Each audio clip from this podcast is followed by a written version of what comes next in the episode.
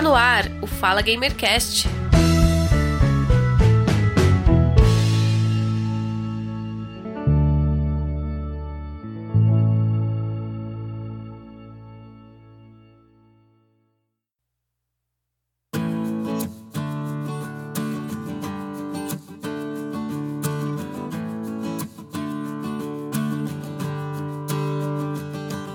Olá, ouvinte, eu sou Giovanni Rezende e este é o Fala Gamercast 55. Você, caro ouvinte, já parou para pensar como é a nossa rotina e ela está cheia de ilustrações? Por onde olhamos, o trabalho de um ilustrador está lá, desde capas de livros, embalagens, jogos e sites. O ilustrador é o profissional responsável por imaginar e trazer à vida representações como forma de transpor para o papel ou para o computador estampas, gravuras, imagens, ideias e conceitos utilizando suas habilidades. Hoje vamos conversar com Fred Reinaldi. Fred, seja bem-vindo ao Fala Gamercast. Alô, Giovanni, alô, galera e ouvintes do Fala Gamercast. É, é um prazer estar aqui com vocês né, hoje para esse podcast sensacional para falar um pouco sobre essa área que eu gosto tanto, né, a área de ilustração, quadrinhos e tudo isso que tem a ver com produção e arte. É isso aí, vamos lá nessa viagem que vai ser da hora. Ô meu amigo Fred, eu é que agradeço por você ter aceitado o nosso convite, compartilhar um pouco aí com o ouvinte do Fala Gamercast sobre o seu trabalho, sobre a sua arte, ilustração, HQ. Então, mais uma vez, seja bem-vindo. E vamos lá, vamos conversar aí um pouco sobre pô, o que você faz, sobre uh, ah, HQ, ilustração. Tem muita coisa pra gente conversar hoje. Então vamos lá, né, Giovanni?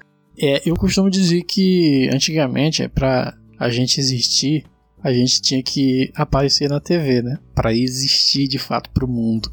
Mas eu, hoje isso não é mais verdade. Hoje você tem que existir na internet. O meu trabalho ele consiste basicamente, ele existe na internet, basicamente através das redes sociais, que é o que a gente tem hoje de divulgação. Então eu tenho aqui quem eu sou, né? Eu sou ilustrador aqui na internet, porque tenho que deixar claro né, que existe uma diferença entre vida pessoal e a vida profissional, mas às vezes elas se misturam um pouco. Mas tem aquela coisa de na rede social eu manifesto muito mais as questões profissionais, né? Então as minhas redes sociais elas elas estão muito mais apresentando o que eu faço. Então quem eu sou? Eu sou um ilustrador. Eu trabalho com ilustração não profissionalmente, porque é, profissionalmente eu, eu, sou professor, mas eu faço freelancers e pego alguns trabalhos de ilustração roteiro, é, diagramação de quadrinhos e tudo isso que tem a ver com produção de, de, tudo tem a ver com arte. Eu gosto muito de trabalhar com arte. É, eu estou sempre nas redes sociais aí, no, no Instagram, eu estava no falecido Facebook, quase ninguém usa mais, né? Raramente apareço por lá. E no Twitter também, às vezes eu posto algumas coisas lá, embora eu não use bastante. Mas eu sou isso, né? E também sou podcaster também, olha só. Inclusive, é, do podcast do Fuleiros Popcast, sou um dos fundadores. É, hoje eu raramente participo, né? Porque falta de tempo também, e entre outras coisas. E o Felipe também, o Felipe Scaparello comprou aí 78% das ações do Fuleiros Pop, então ele é o novo dono da... é o novo dono do Fuleiros Pop. Então eu deixei nas mãos dele lá para coordenar o projeto. Então, esse sou eu, né? Ilustrador, podcaster, e professor, entre outras coisas aí que a gente vai falar um pouco mais durante o podcast. Claro, claro. E um abraço pro Felipe Scaparelli e todo o pessoal lá do Fuleiros Pop que de vez em quando passa aqui na casa do Fala Gamercast para fazer bagunça. E quando eu estou lá, eu tento me comportar. Não devia se comportar não, hein, Giovanni. Não devia se comportar lá não, hein. Lá, tem, lá é bagunça mesmo, tem que ser bagunçado. Não, e pior que eu não consigo fazer o que ele faz uh, quando vem aqui e grava comigo, eu, pra eu fazer lá também, eu não consigo. O Felipe é um vagabundo. Mas isso aí a gente. Mas isso aí a gente fala em outros episódios. Bem, uh, conta um pouco pra gente então, quando e por que você começou a desenhar, se isso foi um interesse próprio que te despertou ou se foi influenciado por alguém. É importante a gente situar no tempo, né, Giovanni? Porque, assim, é, a maioria do pessoal que vai te ouvir, não sei, mas talvez a maioria dessa galera que curte podcast é uma galera muito jovem, né? De adolescente, de 13, 14 anos. É, que 13, 14 anos, adolescente, e tem adultos também, mas eu acho que a maior parte da galera podcast é uma coisa nova e por ser uma coisa nova está muito ligado à juventude. Então a maior, a maior, parte da galera não sabe o que é viver sem internet. O que é. Né, é um mundo que é fantasioso. Um mundo em que não existia internet. E o mundo em que eu é, nutria preço pelo desenho, pela ilustração, era um mundo em que não havia internet, não havia gadgets, não havia smartphone. Computadores não existiam, quer dizer, existiam, mas profissionalmente, né? Empresas que trabalhavam especificamente com isso. Então, assim, ali nos anos 80, que foi os anos em que eu cresci, Stranger Things, aquela coisa que vocês veem, né? Na... aquele ali não tinha nada disso, né? Você, uma das únicas coisas que a gente tinha, que a criança tinha para se divertir ou para se entreter, é, era quadrinhos. O, o, a criança nerd, porque a maioria ia brincar, né? Nas ruas, ia é, fazer outras brincadeiras. Mas o, o, nerd, ele só tinha que ler, porque o nerd não tem amigos, né? Você, como todo mundo sabe, nerds não tem amigos. E eu não tinha amigos quando criança, tal qual hoje em dia, né? Também não tem amigos. Então, então é, eu tive meu primeiro contato com quadrinhos muito cedo e eu achei espetacular a narrativa de você, porque é diferente da literatura clássica, do livro, em que você tem páginas apenas com texto, o quadrinho você tinha texto, prosa, você tinha ilustrações que, obviamente, sendo redundante, estavam ilustrando aquela prosa, né? Estavam... E eu achei aquilo fantástico. falei, nossa, eu quero fazer isso. E aí, meu primeiro contato foi isso, né? Foi tentando desenhar, é, imitar é, desenhistas clássicos dos quadrinhos ali, como o John Bogdanov, o Alex Ross, que é o. Nossa, tentar imitar esses caras é inacreditável. Então, foi o meu primeiro contato foi com quadrinhos. E aí tentando aí. E aí não, não, não deixei mais, né? Até hoje. Bem, e na sua família, só você que gosta de quadrinhos, que gosta de ilustração, ou outras pessoas também seguem nessa arte da ilustração? Fui o único a, a ter esse contato. Até porque a questão da origem é humilde, né?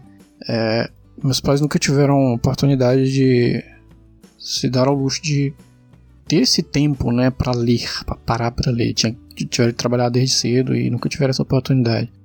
É, a, a mãe ela nunca conseguiu ler, né, aprender a ler, porque não podia ir para a escola para não teve essa oportunidade, né, de, de poder ir para a escola. Então, eu fui o primeiro a, a ter essa oportunidade. Eles disseram assim, olha, você vai ter que fazer isso, né? Acho que meio que projetando um pouco daquela coisa de eu não pude, então você vai, eu vou te dar essa oportunidade. Então eu tive essa oportunidade mas eu sou o único, por enquanto, né?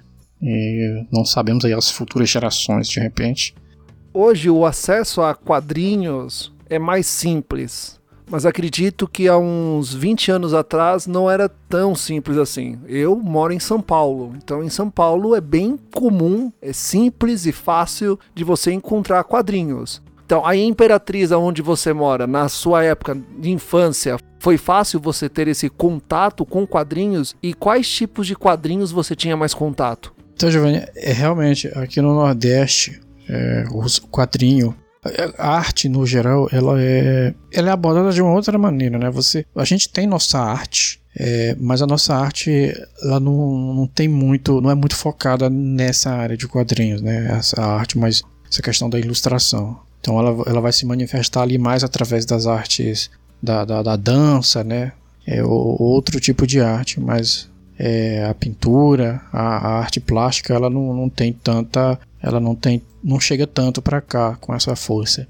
Então acontece que o quadrinho ele sempre foi muito negligenciado para cá, apesar de que no Brasil como um todo o quadrinho sempre foi muito negligenciado, porque ele foi sempre tido como coisa de criança. Para cá ainda mais meu primeiro contato, até porque ah, essa cidade de Imperatriz é uma cidade, é uma das maiores do estado. É uma cidade muito grande e ele é um polo comercial muito grande aqui. Só que a cidade onde eu moro é uma cidade próxima, é aquela, aquele tipo de cidade gêmea, né? Entre aspas, mas é uma cidade vizinha bem próxima, que é interiorana. Então a gente sempre fala, ah, eu moro em Imperatriz, é porque, tipo, tudo que a gente faz a gente resolve em Imperatriz. Uh, e para cá ainda é mais difícil ainda de você ter acesso a quadrinhos. Então, quando eu era criança, eu tinha acesso em sebos, não sabia nem que chamava assim, sebos, mas a quadrinhos de quadrinhos antigos. Ou seja, em, em resumo, é, a gente não tinha quadrinhos novos. Como hoje, por exemplo, Uh, é, hoje que eu digo, já faz um tempo que eu parei de ler Marvel DC. Se eu quisesse ler 952, se eu quisesse ler DC Rebirth, eu comprava, eu, eu tinha acesso em tempo real. À medida que estava saindo, eu teria acesso. Hoje. Mas naquela época, eu só lia coisa antiga que já tinha sido lançado anos atrás. Por quê? Porque era o que a galera comprava e ia pro sebo e eu tinha acesso. Você não tinha bancas com, com lançamentos atualizados, assim, sabe? Era um negócio muito mais complicado do que hoje. Então é muito, era muito mais difícil. O meu acesso, é, os primeiros quadrinhos que eu li é, é, foram quadrinhos clássicos, sabe? Crise da DC, Crise nas Infinitas Terras. É, é, eram as coisas assim que eram lançadas. Eu, eu nem lembro que ano foi lançada Crise na, nas Infinitas Terras, mas eu lembro de ter lido ali quando eu tinha meus 10 anos de idade, por aí mais ou menos. Acho que já nos anos 90. Mas era isso, a gente só lia quadrinhos que já tinham sido lançados há anos atrás. Era bem difícil o meu contato a quadrinhos quando eu era mais criança. Hoje, hoje tá bem fácil, né? Hoje você tem o quadrinho digital, né? Hoje você pode fazer uma assinatura aí de. Eu não vou citar o nome para não fazer propaganda de graça, mas você pode assinar é, distribuidoras, editoras aí, você pode receber é, é, via correios aí todo mês atualizado. Mas na minha infância era Redcore. E qual foi o primeiro quadrinho que você teve contato? O meu primeiro contato com quadrinhos foi Maurício de Souza, Turma da Mônica. Meu pai dava dinheiro para gastar na cantina da escola e eu guardava uma parte para comprar o almanaque de férias. Hoje eu tenho três exemplares guardados aqui em casa. Foi o que me alfabetizou foi a leitura de quadrinhos da Turma da Mônica. Depois eu fui passando para outros tipos de quadrinho. Hoje já não leio tanto, mas meu primeiro contato foi com os quadrinhos do Maurício de Souza da Turma da Mônica. E o seu? o meu primeiro contato com quadrinhos foi com Homem-Aranha. É, é, incrível isso, mas é, tinha, naquela época, já tinha nerd, é, que tinha quadrinhos que curtia Homem-Aranha, que colecionava Homem-Aranha. E, e eu acabei tendo contato com. Porque assim, como eu desenhava, todo mundo queria que eu fizesse algum desenho. Então, às vezes, as pessoas entregavam o que elas tinham para que eu fizesse algum desenho para elas. Então, eu, eu ganhava de presente quadrinhos, sabe? As pessoas me davam quadrinhos para que eu fizesse desenhos para elas na folha do caderno e tal. Sempre tive essa facilidade, pelo menos. A primeira que eu lembro de ter lido assim foi Homem-Aranha, aquela Amazing Fantasy, a, a clássico é, abril, formatinho abril ainda, é, que saía, que era com a capa do Jack Kirby, sabe? Eu não vou lembrar agora o número dela, mas era uma, uma luta entre o Peter Parker e o, e o Lagarto, e o Dr. Corner, em que ele virava, saía fora do controle, virava o, o Lizard, o Lagarto, e o Peter tinha que salvar ele, e aí eles brigavam pela cidade, tinha água, eu me lembro assim, vagamente, da, do, mas era muito legal naquele formatinho pequeno abril. E eu achei, nossa, que da hora. E comecei, desenhei muito aqui o Homem-Aranha naquelas poses ali do, aquelas poses do, do, do Kirby. Espetacular. Mas, mas foi o meu primeiro. O Turma da Mônica já veio mais tarde. Né? Turma da Mônica eu já vim conhecer mais tarde, assim. Já tinha, sei lá, acho que uns 13, 14 anos. Homem-Aranha eu já tive um contato bem mais cedo. Já era bem, assim, tinha, sei lá, 8, 9 anos de idade. Quando eu tive contato. Era bem guri mesmo quando eu tive contato com Homem-Aranha. Quadrinho do Homem-Aranha eu comecei a gostar tanto de desenhar super-heróis, né? Embora hoje eu tente, tal qual o mestre Alan Moore, fugir dessa, desse estereótipo do cara que só trabalha herói. É, hoje eu abomino o, o, herói o clássico de hoje, né? Eu ainda curto muito o herói da Era de Ouro.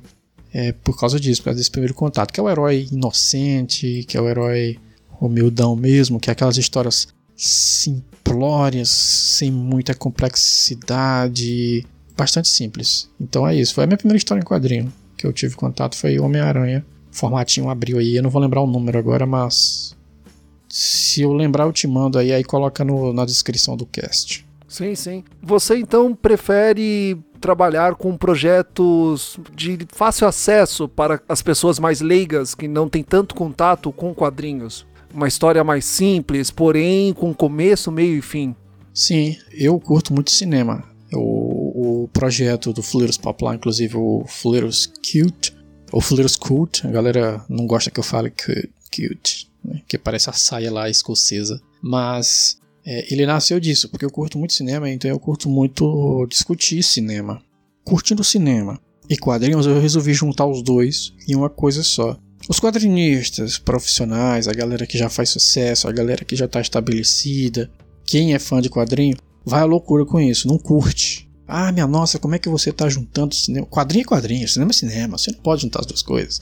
Isso é um absurdo. Mas eu vou lá, teimo e faço isso. Então eu uso muito, muita linguagem cinematográfica no quadrinho. Enquadramentos de cinema no quadrinho, né? a composição da cena, a maneira, a disposição dos personagens, paletas de cores é, que eu gosto muito, que eu vejo em cinema, eu reproduzo isso nos quadrinhos. Então o meu quadrinho ele tem uma, uma linguagem muito mais cinematográfica, porque eu acho que isso dá um acesso, facilita o acesso para quem não é leitor de quadrinhos, para quem não está tão acostumado com a leitura é, de quadrinhos. Porque o quadrinho clássico, você vai abrir uma página, ele tem muitos balões. A maioria das eu já fiz esse teste com alguns amigos.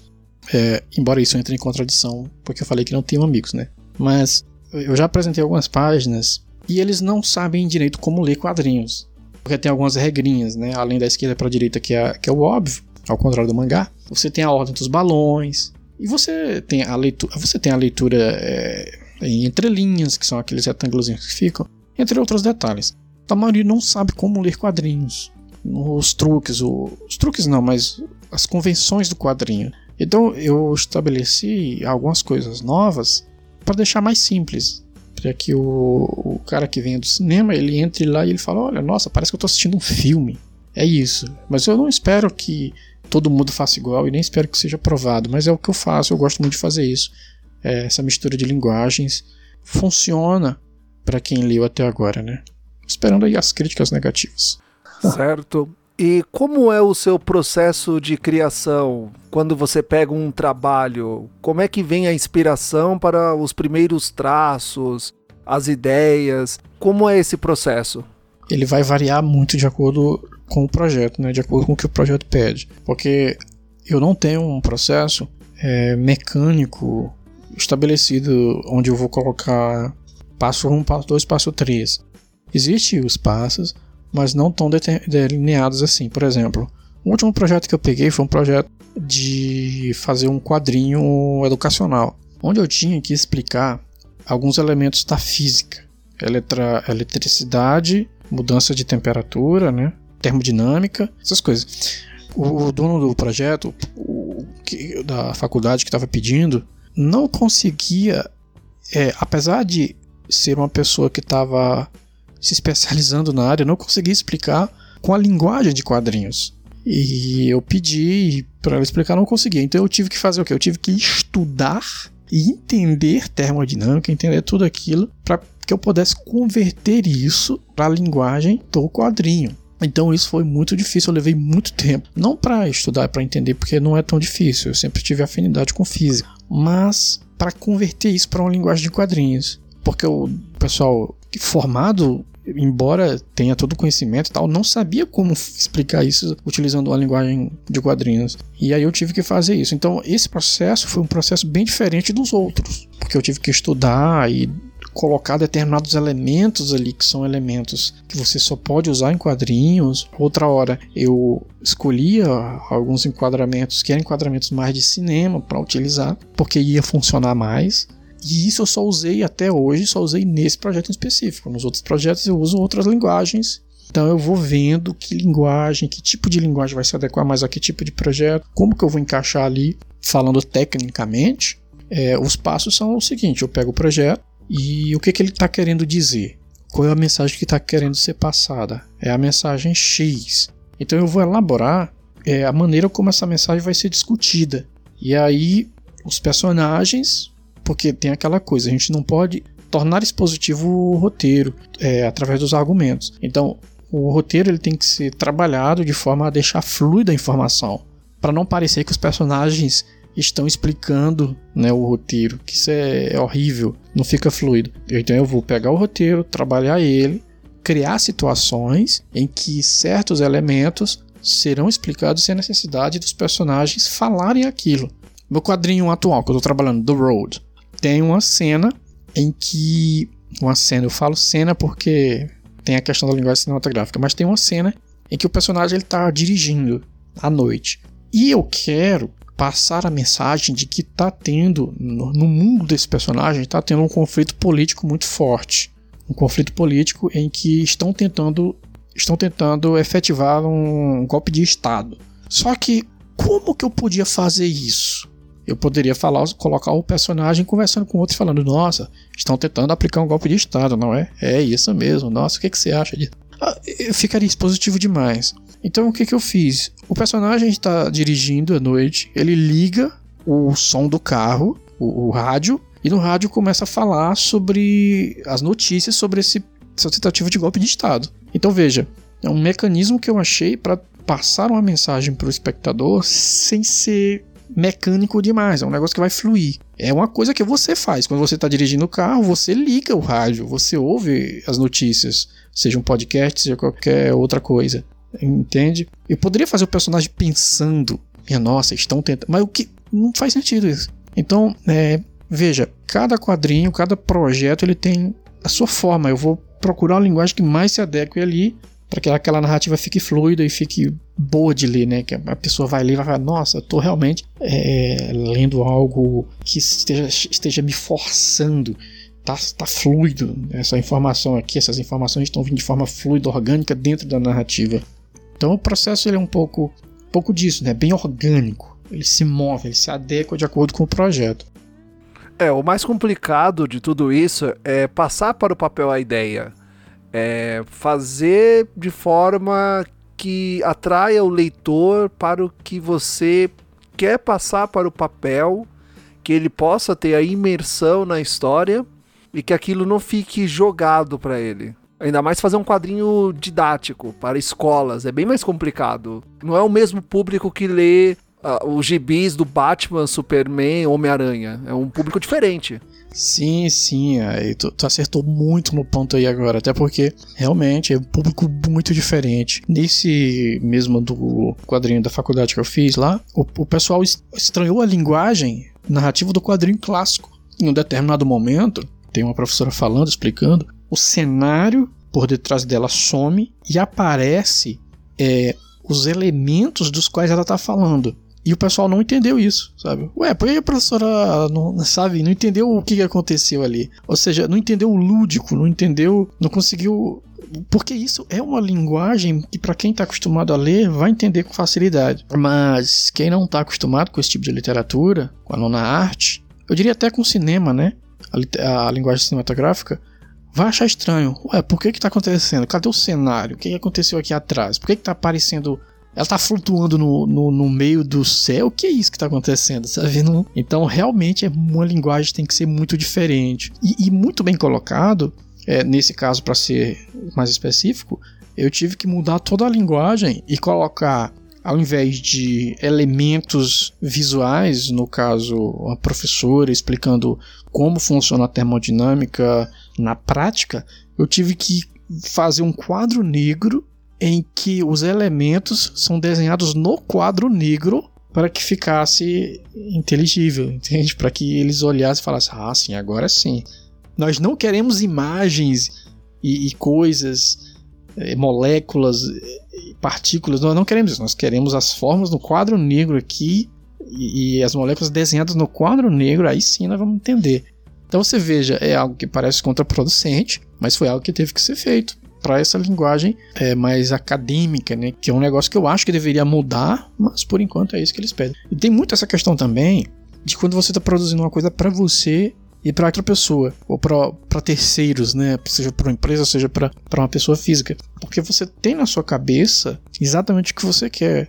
Então, quando eu vou fazer uma página, uma página de um projeto meu mesmo, página de quadrinhos, e eu coloco ela, eu desenho ela, eu apago, faço de novo, apago, falo, não ficou legal, apago, faço de novo, porque eu tenho exatamente na minha cabeça o que eu quero e aquilo não tá batendo, então eu vou lá e passo 3, 4 dias refazendo e tirando elementos, colocando elementos. Quando é um projeto para terceiro, às vezes pode engatar de primeira, às vezes pode dobrar o tempo, porque a pessoa não sabe o que ela quer.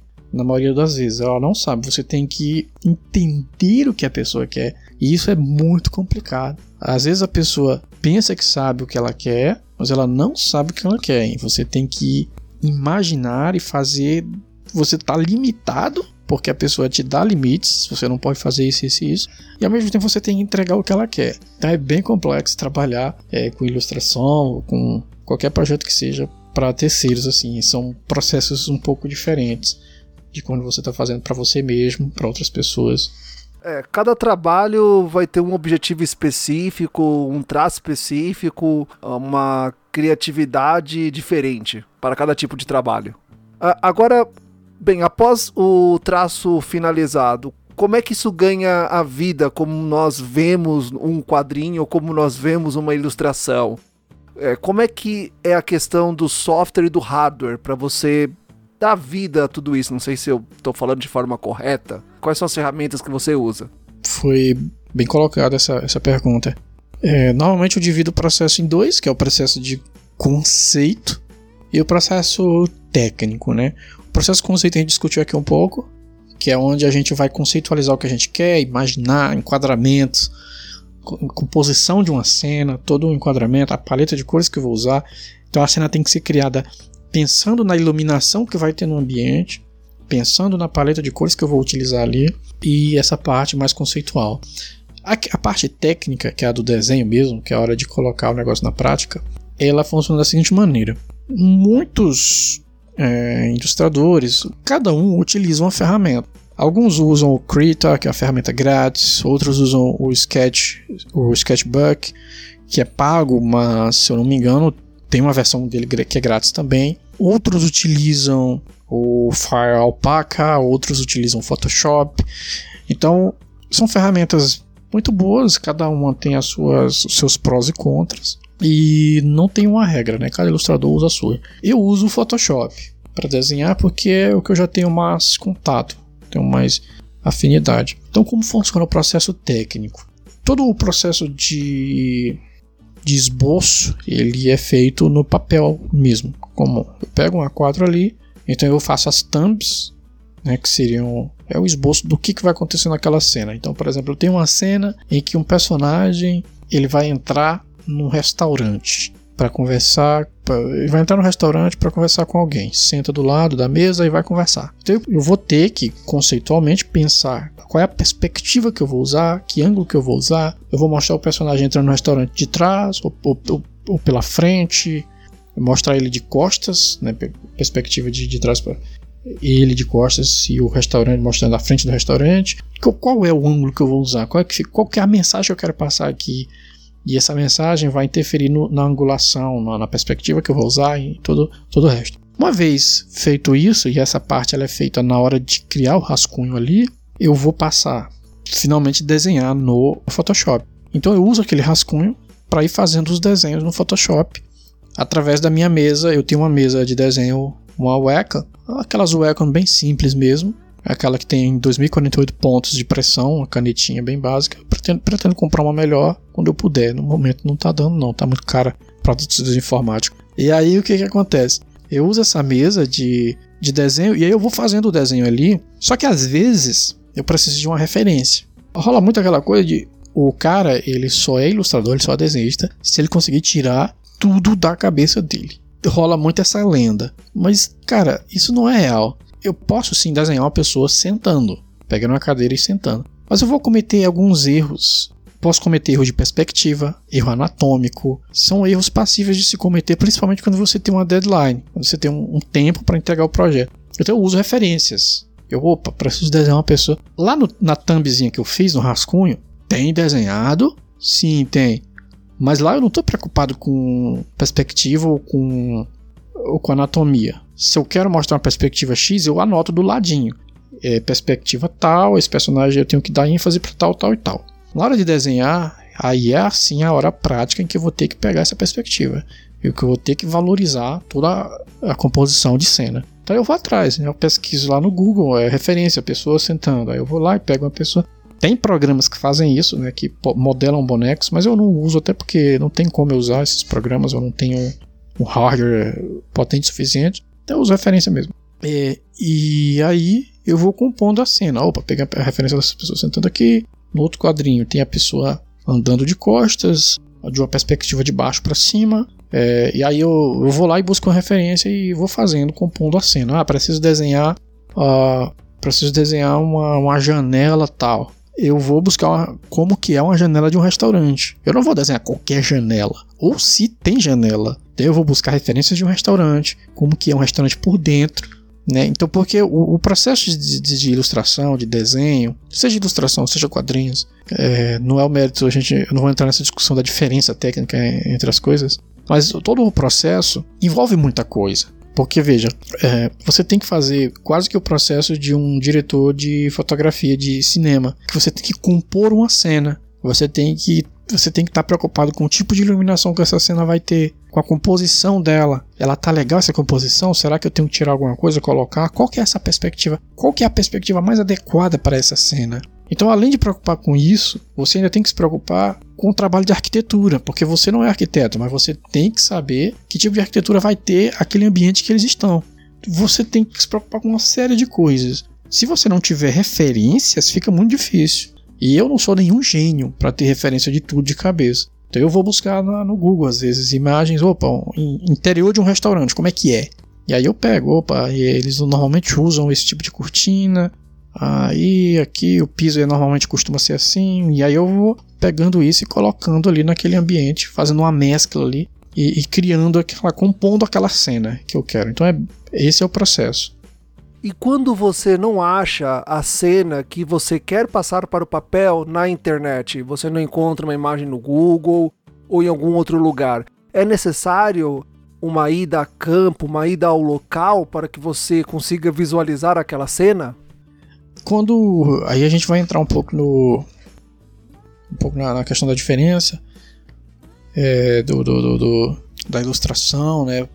A ilustração pela ilustração.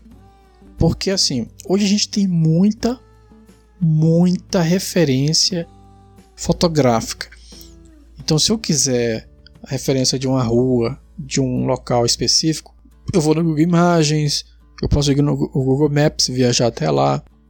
É, tem, tem programas 3D em que eu posso modelar um determinado ambiente e ali simular como que ele vai reagir à iluminação naquele ambiente. Coloco um sol artificial e vejo como é que ele vai reagir àquela iluminação. Então tem várias formas. Agora, para inspiração, tem ilustrações pessoais minhas que eu faço para mim mesmo, assim, nunca para nenhum pedido, mas eu me sinto mais confortável realmente sabendo que ambiente é aquele, tendo total ideia do que, que eu quero passar. É como, por exemplo, uma ilustração da capa de The Road, por exemplo. Mas não é sempre, né? é uma coisa muito pessoal. Por exemplo, se tem um indivíduo pede um projeto, pede para que eu faça, sei lá, uma ilustração em, em que ele é um super-herói e ele está sobrevoando um prédio X. Eu não necessariamente tenho que ir onde ele pediu que gostaria de estar, ou coisas do tipo, para sentir, né, para porque a mensagem é dele. Eu, embora eu esteja passando, a mensagem é dele. Então eu pego as referências do que ele me passou e faço. Quando sou eu, aí sim pode haver esse contato, né? Quando a ilustração é minha, quando aí pode haver essa, esse lance de estar tá ali e saber bem, eu tô nesse local e eu quero passar uma mensagem sobre esse local aqui mas não é necessário, né? Tecnicamente falando, não é necessário. Hoje a gente tem muita referência fotográfica. É mais uma questão mesmo artística, de feeling, né? daquela coisa meio mais maluca mesmo, de tipo, ah, eu tenho feeling aqui, eu tenho que estar aqui, sentir esse ambiente e tal. É mais feeling mesmo, mas tecnicamente você tem muita referência já para fazer de tudo. Hoje, todo local você tem referência de imagem. Só não acho na internet foto do meu quarto. Que aí eu tiro foto meu mesmo. O resto tem tudo na internet, é inacreditável. É, como você comentou, na internet existe de tudo e você pode encontrar quase tudo, menos a foto do seu quarto. E é interessante esse ponto da internet, que ela é de suma importância para o artista, para o produtor de podcast, para o produtor de conteúdo, para o influencer você precisa da internet para apresentar o seu trabalho, para que você seja visto e conhecido. É, isso é fato. A internet ela é de fundamental importância. É, e é curioso esse lance da internet, porque é, tem muitos projetos que eu queria ter lançado e que eu vi depois. sendo lançados porque justamente por isso, né? Por, pela falta. Porque assim, é, o pessoal que vai te ouvir, o pessoal que está te ouvindo, o, o, o, ouvinte de podcast no geral, ele vai ser aí sul e sudeste. Para cá, norte e nordeste, o número de ouvintes de podcast é muito pouco. E o pessoal sul e sudeste provavelmente não vai entender a dificuldade, é, a dificuldade que é para você, que é uma facilidade que sul e sudeste sempre teve, né? Que é a questão da internet. Aqui a internet pra gente, norte e nordeste, eu, eu tenho uma boa internet hoje e tal, mas não foi sempre assim. Então demorou um pouco mais essa questão da internet. Demorou chegar. Eu, por exemplo, até 2006, até 2007, por exemplo, eu tinha uma internet de um modemzinho, modem telefônico, que você discava, fazia aquele barulhinho, né? 56 kbps de velocidade. Então era muito difícil eu realizar qualquer projeto, baixar uma imagem demorava vários minutos para baixar uma imagem simples. Então era muito mais difícil para mim. E, e, eu acabei escrevendo e criando projetos que depois eu fui ver sendo publicado por outros escritores, sabe, ideias que porque tem muito aquela coisa, eu costumo falar isso com a galera, que no, no mundo dos ilustradores, dos quadrinistas, da galera que trabalha com arte, tem muito aquele quarto dos sonhos do New Gaiman, que o New Gaiman estabelece lá em Sandman, que é o no mundo no, no sonhar, no reino do sonhar, tem um quarto que é o quarto das ideias não usadas. É tudo a ideia que você tem que você não coloca em prática, tá lá e outra pessoa pode achar ela e pegar. Então tem muito disso, de ideias que eu tive nunca coloquei em prática, nunca utilizei. E depois eu vi sendo aparecendo em grandes projetos aí, é, que provavelmente alguém teve acesso através do reino do sonhar. Né? Alguém teve, foi lá e teve a mesma ideia. E isso por causa da internet, né? Porque você tem muito projeto que eu queria ter lançado e tem a questão do timing, né? Não é, por exemplo, Lifehack é um projeto que fala sobre o quê? Lifehack é um projeto que tem um grupo de mercenários, que, só para contextualizar para o pessoal que está ouvindo, Lifehack é uma história em quadrinhos que eu lancei digitalmente pela internet, pela Amazon em 2015. Mas o projeto começou a ser escrito em 2009. É, e ela conta, é uma história que fala sobre um grupo de de mercenários é, que são contratados, especialistas, cada um especialista na sua área. Tem um especialista em cyberinvasão, tem um especialista em, em assalto. Assalto, gente, no sentido de. O pessoal sabe quem, é, quem joga quem joga aí é Counter-Strike, vai saber o que é assalto, né? É especialista em assaltos, em invasão, né? Então tem um grupo de mercenários que são especialistas nessas coisas, e esse grupo de mercenários eles são contratados para resgatar um cyberterrorista que está preso na Ucrânia, mas eles não sabem quem contratou ele, só são contratados e tal. E esse terrorista está preso por uma organização, uma organização privada lá, que não tem nenhuma ligação com o governo. Eu não, não vou dar spoiler, mas tem muito a ver com guerra biológica, em que esse cara no final eles acabam descobrindo que estão trabalhando. Eu não vou dar muito detalhe da HQ porque eu ainda pretendo rebootar esse universo e relançá-la. Mas enfim, é uma ideia que hoje, que se lançada hoje, tinha um contexto muito grande. Porque é uma ideia, obra de ficção, obviamente, uma obra de ficção, mas que tem muito essa questão de guerra política, guerra, guerra ideológica, e tem muitas coisas que acontecem na, no quadrinho que acontecem e que já aconteceram na, na política de alguns anos para cá. Se eu tivesse acesso para ter lançado isso em uma época é, mais atrás, né, um pouco a questão do tempo, teria tido um efeito muito maior. Até porque o, nosso acesso à internet, o acesso das pessoas à internet, é, ainda é muito limitado no Brasil. Então hoje eu acabei tendo essa oportunidade de lançar, mas mais uma vez voltando, timing, não foi timing. Hoje eu falo 2015, né? Não foi time. Então eu acabei tirando fora do ar. Pretendo adaptar novamente a HQ contexto sociopolítico para a época e relançar ela mais uma vez, utilizando a internet como meio aí de, de divulgação. É, só que dessa vez no timing correto. Então a internet é de fundamental importância para a divulgação do trabalho é, do quadrinista hoje. Eu não imaginaria que hoje, por exemplo, eu teria minha arte, meu trabalho curtido pelo Steve Missy, né, que é o o diretor de SFX aí da, dos estúdios que trabalham com os efeitos especiais da Marvel e tal, que curtiu um, uma das minhas ilustrações lá, em que coincidentemente eu uso uma fotografia parecida com a de Stranger Things, cujo ele também é o diretor de SFX, né? Então tem muita coincidência aí. Mas, veja, hoje eu tenho contato com o trabalho de um dos caras que. Um dos, dos desenhistas da contemporaneidade. E hoje eu acompanho, por exemplo, o Ryan Otley, que é o cara que desenha o, o Invincible, que é uma história em quadrinho aí, é, escrita pelo Robert Kickman, o mesmo escritor de The Walking Dead, faz um trabalho inacreditável. Eu sou muito fã do trabalho dele. Eu citei por engano aqui o Core Walker, que é o cara que desenhava. Ele começou desenhando com o Robert Kirkman na escrita. E aí ele saiu para entrar o Ryan Otley.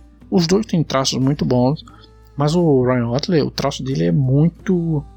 é muito estilizado. E hoje eu nunca imaginei que eu poderia acompanhar o cara, interagir com o cara no Instagram, por exemplo. Como hoje é possível, e isso graças à internet, né? Graças a esse contato que a gente tem com a internet, a gente pode interagir com os nossos ídolos aí e aprender mais com eles. Isso tudo graças à internet. A internet veio para mudar mesmo a maneira como uma arte é feita e divulgada. E Fred, na sua opinião, levando em conta o cenário brasileiro, que é bem diferente do cenário internacional para o ilustrador, para o quadrinista, compartilha com os ouvintes quais são os desafios de ser um ilustrador, um quadrinista aqui no Brasil. Ah, tem muita, muita, muitos obstáculos aí. É, não desanimando a galera que quer trabalhar, muito pelo contrário esses obstáculos aí eles servem para mostrar que você é bom. Mas a situação econômica do, do nosso país, a condição de vida que eu nunca vou aceitar que tem gente passando fome. Olha, o Neil deGrasse Tyson, ele tem uma frase, eu não sei se é dele, mas ele falou essa frase uma vez e eu vou repetir aqui, que ele disse que provavelmente o próximo Albert Einstein deve estar morrendo de fome na Etiópia. Então o que acontece? Provavelmente o próximo Alex Ross tá morrendo de fome em algum estado do, do Brasil. É, a, a, a arte, o, o, o que as pessoas chamam de talento, porque elas querem se abster da responsabilidade de admitir que aquilo é um, um conjunto de oportunidades que a pessoa vai ter. Aí a pessoa chama de talento. Ah, você, minha nossa, você, você desenha, né? Você ilustra. Que talento? Não, não é talento. Isso foi uma série de oportunidades que eu tive para estudar e chegar aqui. Então veja, é, a gente não tem, o, o brasileiro, a maior parte da população, eu não tenho de cabeça aqui a porcentagem, mas a, o brasileiro ele está passando necessidades. O brasileiro ele está passando fome. Ele, ele, ele não ele não tem o que comer na, na é, quando chega em casa. Então esses sonhos, esses objetivos se tornam cada vez mais distantes. E, e, às vezes o cara quer, tem um sonho. Ah, eu quero, nossa, eu quero desenhar. É um guri que quer desenhar. E ele, ele sonha em ser um ilustrador de sucesso. Ele sonha em um dia desenhar para a Marvel. E ele vai ter que abandonar os sonhos dele porque ele tem que se fisgar na realidade. Que realidade é? E ele tem que fazer um curso técnico para trabalhar para uma firma para sobreviver. Ele não tem tempo para ficar gastando com bobagens, entre aspas, de desenhos. Desenho. Desenho, isso é bobagem. Então, assim, hoje, aqui no Nordeste, isso é uma realidade muito, muito forte, que é o seguinte. Você terminou a faculdade, aliás, você terminou o ensino médio, você vai pegar uma faculdade de algo que vai te garantir um emprego. Que emprego é? São empregos que vão dar é, é, uma resposta certa. Então você vai fazer uma faculdade de administração, você vai fazer ou um curso técnico de whatever, porque é isso que vai te dar, vai pôr comida na mesa. Então, infelizmente, nós não temos uma qualidade de vida que nos dê a oportunidade de trabalhar, de um dia, de sonhar trabalhar com o que a gente quer, com o que a gente gosta. Veja eu, por exemplo, eu, eu mantenho eu mantenho o meu sonho de me tornar um grande roteirista, ilustrador, escritor, pagando, eu banco isso com o meu trabalho. Eu não estou falando mal de trabalhar com. de lecionar, de ser professor, longe disso. Mas não é só isso que eu faço. O professor, além de ganhar pouco, é, até porque eu sou contratado, o professor, além de ganhar pouco, eu, eu tenho que fazer outros trabalhos. Eu trabalho como técnico informática também, então eu presto serviços de help desk, é, de instalação de sistema, rede, essas coisas para. Veja, eu não posso me dar ao luxo de sentar numa mesa 5, 6 horas por dia e dizer: hoje eu vou aprender a desenhar, hoje eu vou melhorar o meu desenho. Eu não posso porque eu tenho que trabalhar de outras coisas para poder manter esse, esse sonho. Mas assim, eu aprendi a desenhar quando era criança. Tive essa oportunidade que meus pais falaram: Olha, nós vamos te dar essa oportunidade. Agora imagine a criança hoje, o adolescente que cresce e não tem essa oportunidade, porque os pais têm que trabalhar, não tem condições. O moleque quer comprar um, um uma, uma, Não estou nem falando de equipamentos de desenho digital, mas não tem condições de comprar um Chamex. E são condições de vida que eu, eu tenho contato com isso, eu já vi. Sabe, é, é, não, não tem, não pode se dar o luxo de comprar um Chamex porque tem que comprar a comida de hoje. Esse é o novo Alex Ross, esse é o novo Ryan Otley. Tá aí que não vai evoluir daquilo. Não vai evoluir por quê? Porque, porque não quer? Não, não, vai, não é por isso. Ele quer, ele quer evoluir, mas não tem como. Entende? Então é porque às vezes eu fico meio pistola com quem vem com um discurso de meritocracia, de que vou para você conquistar seus sonhos, basta querer e correr atrás. Não é, não é correr atrás só.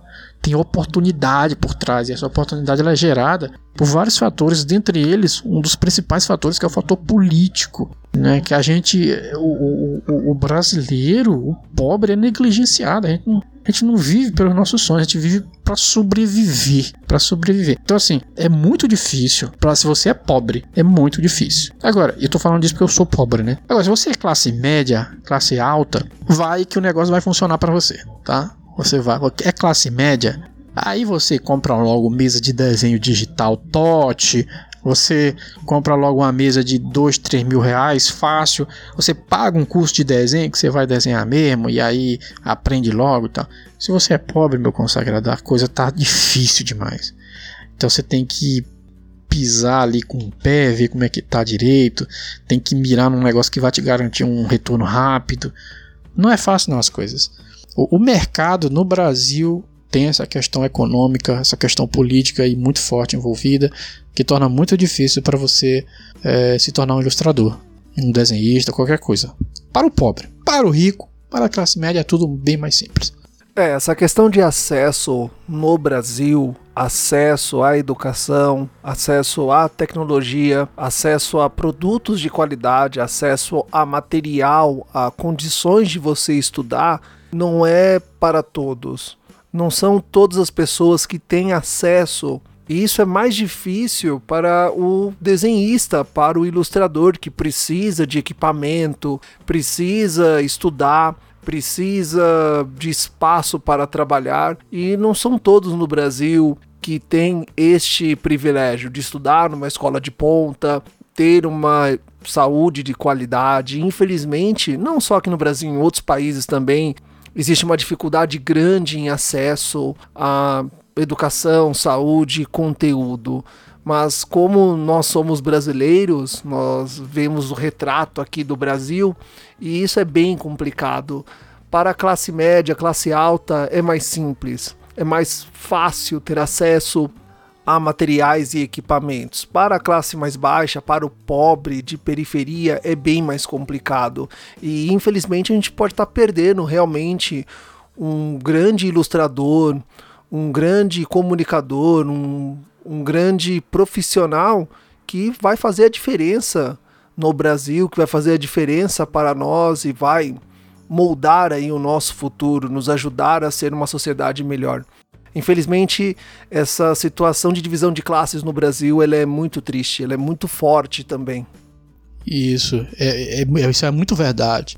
Eu, para comprar um computador para desenho, onde eu tô, uh, no nível que eu tô de desenho e tudo mais, eu já tô trabalhando com arte digital há algum tempo, alguns uns dois, três anos. Migrei para digital. E, e, um computador, é, para quem tá ouvindo o podcast aí e que entende o mínimo, vai entender que um computador para desenho, para você desenhar em uma boa resolução, para você desenhar ali é, em 600, 1200 é, dpi de resolução, você vai precisar é, você vai precisar de um computador com um processador, uma GPU dedicada. Por quê? Porque você vai desenhar num computador que não tem uma GPU dedicada, o processador é um processador o, o, a GPU ela já vem integrada no processador, ele não vai dar conta, cara. Principalmente computadores que são vendidos no Brasil, que são dispositivos, que são computadores aí caríssimos. O valor é absurdo. Não tem condição de você comprar um computador, seja desktop, seja notebook no Brasil, pelo valor absurdo que tem. Você tem máquinas aí LGA 11 LGA 1155, que é um socket que não se usa. Quer dizer, o pessoal ainda usa ainda, mas cara, não tá compensando mais. E você tem isso sendo vendido pelo valor que lá fora, em qualquer lugar do mundo, você compra um LGA 1151. Você tem memórias aí sendo vendidas DDR3 é, é, é, pelo valor que está custando as DDR4. Então, assim, pro, produtos de informática estão muito caros. Então, para mim, que trabalho na área digital, tá muito cara a ponto de que eu tenho que hoje, hoje, é, salvar quatro salários para comprar uma máquina que me permita desenhar em paz. Sem o computador desligar, sem superaquecer, sem travar. Quatro salários. E isso é, cara, isso é inadmissível. Eu tenho que guardar quatro salários para comprar um computador para poder fazer trabalhar meus desenhos em paz. Agora veja, isso não é nada para alguém da classe média que simplesmente quer e faz. Então eu vou fazer o quê? Eu vou enquanto eu não consigo comprar esse computador, eu vou continuar desenhando em resoluções mínimas, com uma série de dificuldades, sem conseguir calcular a quantidade de traços que eu vou usar para que os programas não, não deem pau, para chegar alguém para mim e falar na minha cara que ah, fulano desenha muito bem, olha só o trabalho desse cara aqui, como é impressionante tal. Que é alguém riquinho ou da classe média que usa os melhores equipamentos possíveis. Então eu tenho que lidar com isso o tempo inteiro, sabe? Eu tenho que ser. Eu, eu, eu costumo dizer isso pra galera. Galera, eu não, eu não posso ser bom apenas. Se eu for bom, eu vou me apagar. Eu não, não posso ser bom, eu tenho que ser melhor. Todo dia eu tenho que ser melhor. Porque se eu for bom apenas, aquele cara ali da classe média que aprendeu a desenhar ontem, ilustrar ontem, com o equipamento dele, e a galera vai dizer assim: ah, mas aí é desculpa. Não é desculpa, cara. Os equipamentos eles vão se interferir no, no, no, que você é capaz de fazer. Mas se tornar o melhor, você tem que evoluir, você tem que ir é, evoluindo os seus equipamentos. Entende? Você, você não vai colocar, sei lá, um, um corredor de carro. Um, eu não entendo nada de, de corrida de carro, mas você não vai colocar um Rubinho é, para vencer uma corrida num Celta, sabe? É, você vai ter que entregar os melhores equipamentos, você tem que entregar os melhores dispositivos. O melhor equipamento ele não está acessível a, a todos, é impagável praticamente. Exatamente, é impagável, não tem condições de você ter acesso. E, e, eu hoje, por exemplo, se quero ter acesso, tenho que abrir mão de uma série de, de outras coisas, de, de coisas que eu poderia ter, e isso não é válido para outra ou pessoa qualquer que trabalha com a mesma coisa. Então é muito injusto, é um cenário muito injusto em função da questão política, é, econômica, que é depende da questão política. É um cenário muito injusto para quem é pobre, para quem não tem acesso a, a, a cursos para quem não tem acesso a equipamentos melhores. É, é, é, um mundo que, se você entra, você tem que ser muito corajoso e você tem que estar preparado para tomar muita porrada, cara. Porque você vai tomar porrada assim. Se você pode fazer o melhor trabalho possível, você não, não vai conseguir aparecer, sabe? Até porque tu, tu, tu citou uma coisa muito importante aí também, que é a questão da, do contato, tá? da networking, sabe? A networking. É, e é uma coisa que também que eu queria puxar para cá, é, já aqui no finalzinho do cast, quero puxar também essa discussão aqui. Que é assim, gente, é, vocês, quem tá ouvindo o podcast, apoiem, apoiem os amigos, sabe? Apoiem seus amigos, apoiem as pessoas que você conhece. Pare de ficar fazendo, cara, para de ficar fazendo propaganda de pessoas que você viu pela primeira vez na vida, em detrimento da propaganda de um colega, de um amigo. Veja, eu, eu recebo no meu feed, no, no meu privado do Instagram, como é que chama? No meu chat no Instagram, muito elogio de muita galera. É, que trabalha com, com, ilustração. Às vezes o cara, porra, tá da hora, porra, eu, que, eu quero. Eu tô recebendo muito agora do quadrinho novo que eu tô trabalhando. Vez ou outra eu posto um making off lá desenhando. Porra, quando é que sai esse quadrinho? Eu quero curtir e tal. E isso de pessoas que eu não conheço. Às vezes a pessoa vai lá e manda mensagem, ou então amigos que eu conheci pela internet mesmo, ou então o pessoal que começou a me seguir porque viu alguma ilustração. Mas é, é curioso porque eu não recebo isso, é, é, esse incentivo de pessoas próximas. Entende? Pessoas que eu conheço, pessoas que eu conheço há anos, amigos. Eu não recebo isso. As pessoas não vão lá e falam, porra, que da hora. Mas essas mesmas pessoas compartilham trabalho de outras pessoas que já são famosas. Então veja, a, a questão social, a questão política, ela interfere até mesmo na percepção da realidade das pessoas.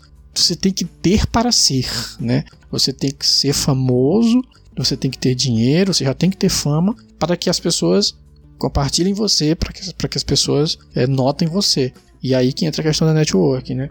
É, mais uma vez, se você é pobre, se você tem essa dificuldade, infelizmente, orçamentária, econômica, vai ser muito mais difícil para você. Três vezes, quatro vezes mais difícil. Vai ser uma corrida muito injusta. Você vai querer desistir, cara. Muitas vezes. Agora eu digo que não deve desistir, não, porque vez ou outra, dentre nós sai um vencedor, né? E pode ser você.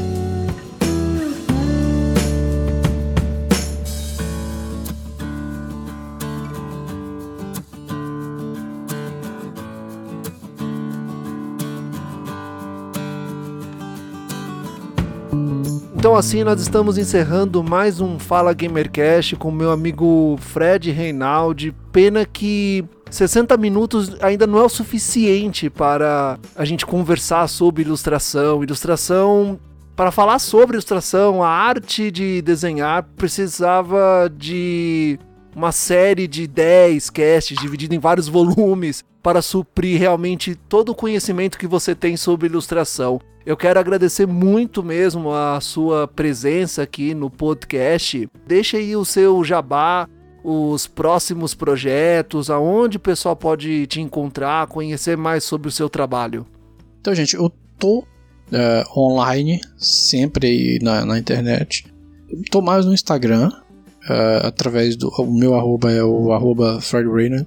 Você digita lá, vai, vai me achar no Instagram. Lá eu tô sempre postando o making off, né? behind the scenes das produções aí dos quadrinhos, como que eu faço, o processo de pintura, o conceito por, por trás de tudo, tô sempre postando, postando nos stories, então me sigam lá para vocês é, acompanharem esse trabalho. Eu também tenho um site, mas ele tá fora do ar, mas eu vou colocar ele de volta no ar. Que é um site com meu nome, né? fredreynolds.com.br. Em breve ele estará no ar novamente. Tô fazendo uma transferência, né, pro WordPress agora. Que é onde eu vou colocar todos os meus projetos e, e trabalhos. Então eu espero que até o meio do ano o meu site esteja no ar novamente. Então eu, eu tô no Instagram, arroba fredreynolds. Tô no meu, estarei no meu site online no futuro, fredreynolds.com.br. E tô também no Little Popcast, que é o podcast aí que é parceirão aqui do Fala Gamercast, que conta aí com a galerinha mais é, comunista da internet, né? Que tem aí o, o Felipe Scaparello coordenando aí com 78% das ações do podcast. Está aí coordenando o podcast agora. E tem um episódio específico que eu vou recomendar para quem quiser ouvir, que é o podcast de número 30, chamado Dossiê Ilustradores, que é onde eu participo juntamente. É o Felipe, ele está hosteando esse episódio, e eu estou participando just, juntamente com a Vi Marquette, que é uma ilustradora aí famosinha na internet, e a Jéssica Matos, mais conhecida aí como Capivarinha, que também é outra ilustradora é, bastante famosa.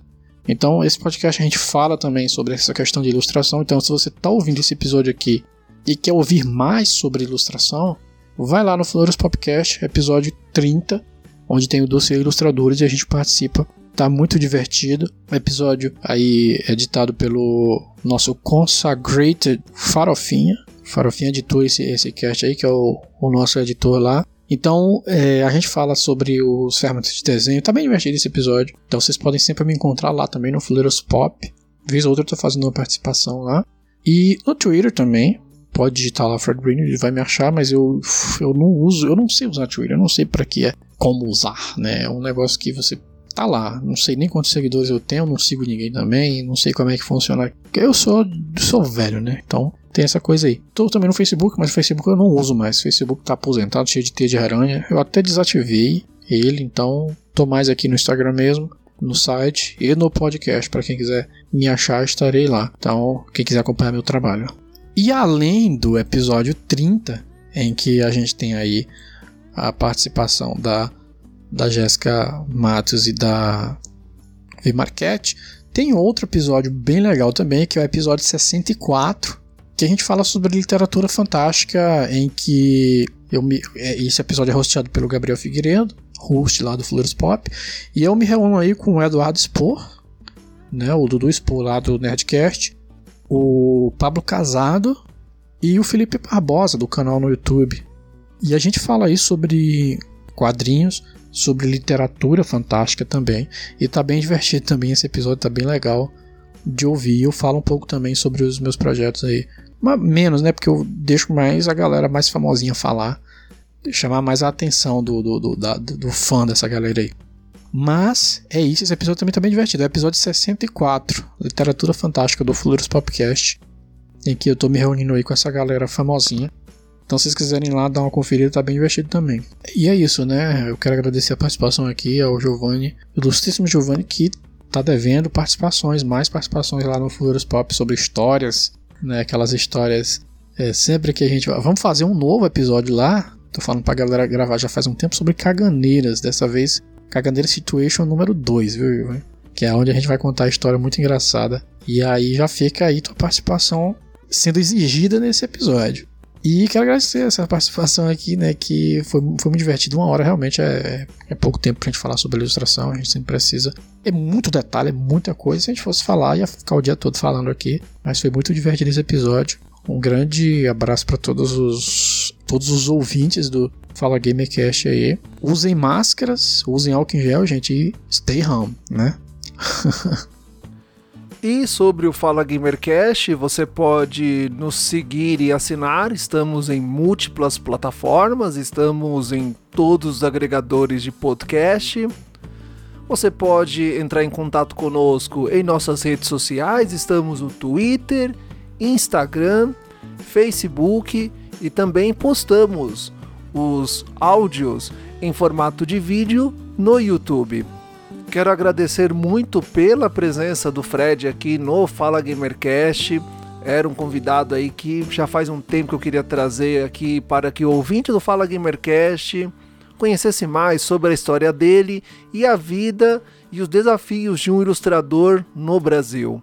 Uma pena que 60 minutos é muito pouco para falar sobre este tema, mas o Fred voltará em outras pautas aqui conosco. Agradeço também ao Fuleiros Pop, que se não fosse pelo Fuleiros Pop eu não teria conhecido o Fred, o Felipe, o Gabriel, a Ana e os outros hosts e apresentadores e participantes do Fuleiros Pop.